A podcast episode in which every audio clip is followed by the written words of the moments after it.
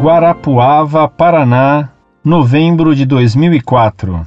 Que a paz do nosso Senhor Jesus Cristo esteja sempre conosco. Salve Maria! Caro Orlando Fedeli, um grande amigo que tenho, embora não nos conheçamos. Uns dias atrás escrevi para Monfort, mas ainda não tive resposta sobre a minha dúvida. A pergunta era: Gostaria de saber de vocês se há algo nas escrituras sagradas ou em outras literaturas sobre o motivo que levou Pedro a negar Jesus por três vezes. Sendo Pedro o escolhido de Jesus para que ele conduzisse as suas ovelhas, o seu rebanho, pois disse: Sobre esta pedra edificarei a minha igreja, mesmo assim Pedro negou. Será que Pedro o negou para que fosse cumprida a promessa de Cristo?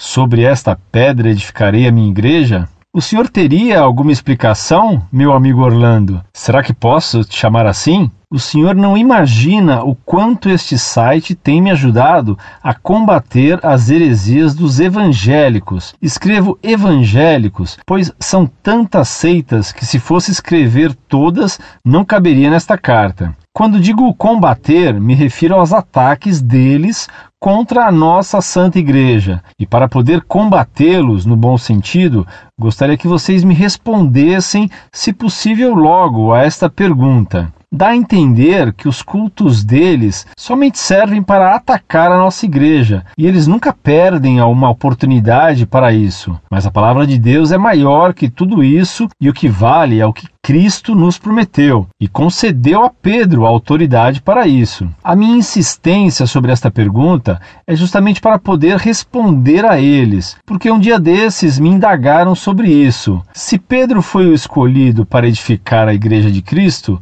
por que então Pedro o negou por três vezes? Desde já agradeço de coração e que Deus o abençoe. Salve Maria!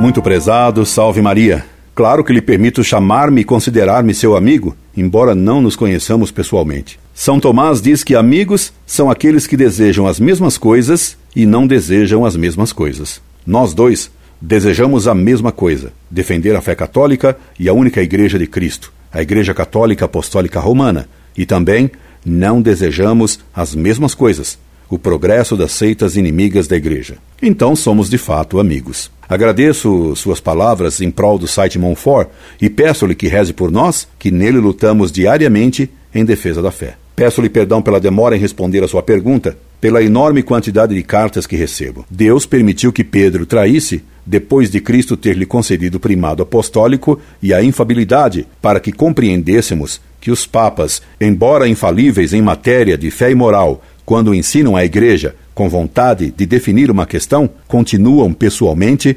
capazes de cometer pecados. Noutras palavras, ele permitiu que Pedro pecasse para que compreendêssemos que infabilidade papal não quer dizer impecabilidade papal. O Papa, mesmo sendo infalível, quando ensina com o poder concedido por Cristo, é capaz de cometer pecados pessoalmente. Portanto, não devemos nos escandalizar nem perder a fé sabendo que um Papa pecou. Mesmo sendo pecadores, os Papas continuam infalíveis quando ensinam a Igreja com o poder de vigários de Cristo na terra, ao ensinar em toda a Igreja sobre fé ou moral, querendo definir uma questão, isto é, ensinando o certo e excomungando a tese oposta errada. Esperando tê-lo atendido e desejando-lhe sucesso em suas polêmicas com os hereges, me subscrevo, meu caro amigo. Incorde Jesus Semper, Orlando Fedeli.